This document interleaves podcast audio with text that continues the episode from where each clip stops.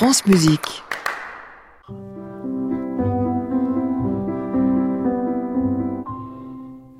Et ce matin, Nathalie, vous nous faites danser le Lindy Hop. C'est une danse qui est apparue en même temps que le swing et que les big bands dans les années 1920 à New York. Et cette danse, depuis une dizaine d'années, elle fait fureur, elle revient au goût du jour. Direction le 10e arrondissement de Paris pour un cours de Lindy Hop avec Alexia, cofondatrice de l'association Check That Swing. Je pense que ça se développe partout en Europe, mais il y a un vrai engouement en France et encore plus à Paris. Les raisons, je pense qu'elles sont multiples. Il y a tout simplement le fait que cette danse, elle revienne euh, un petit peu à la surface parce qu'elle avait disparu pendant de nombreuses années. Et il y a aussi eu, euh, dans une moindre mesure, je pense, la mode du vintage. Il y a certaines personnes qui arrivent par euh, l'amour des vêtements vintage. Il y a aussi tout simplement par l'amour de la musique.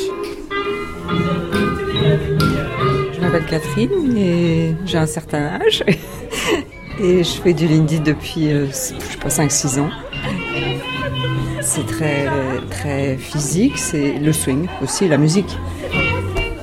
Timothée Dufou, j'ai 27 ans et ça fait euh, un an et demi maintenant que je danse le swing. Ça fait toujours plaisir de voir des gens qui dansent avec le, avec le sourire.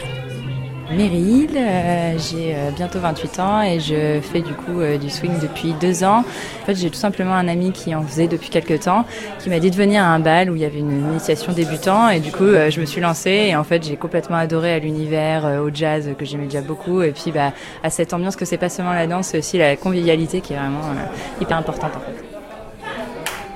Le Lindy Hop est une danse sociale, une danse de couple. On vient donc pour danser à deux, mais pas forcément dans une optique de séduction. Amaury mène le cours avec Alexia. Le fait que la séduction soit pas présente de manière trop trop euh, importante ou, ou euh, induite fait que je pense qu'on y va avec un peu plus de légèreté. Je pense aussi que les mouvements sont toujours. euh, il y a beaucoup de mouvements un peu, j'allais dire ridicules, en tout cas qui sont des, des- des- un peu des parodies de soi-même. Et le fait de se mettre un petit peu comme ça, d'avoir un certain degré de- d'humour sur soi-même, de par les mouvements même de la danse, il y a quelque chose de très rigolo.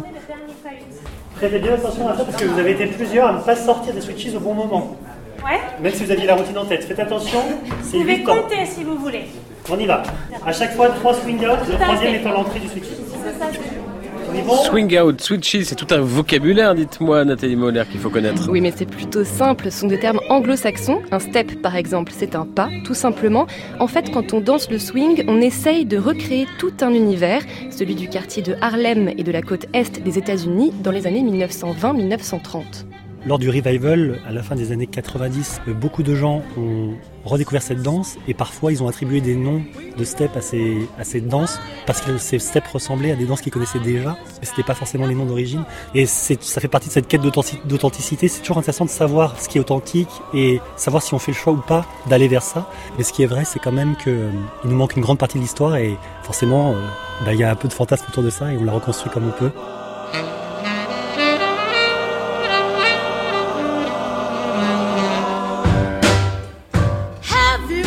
Des associations qui proposent des cours de swing, il y en a partout en France, à Lyon, Bordeaux, Nantes, Montpellier, Strasbourg et Paris, bien sûr. Dans la capitale, ce sont d'ailleurs un à deux balles swing qui sont organisés chaque semaine. Eh bien, rendez-vous au bal, Nathalie Moller. Avec et en plaisir. attendant, on retrouve votre chronique, comme chaque semaine, sur francemusique.fr. Merci et à la semaine prochaine. À réécouter sur francemusique.fr.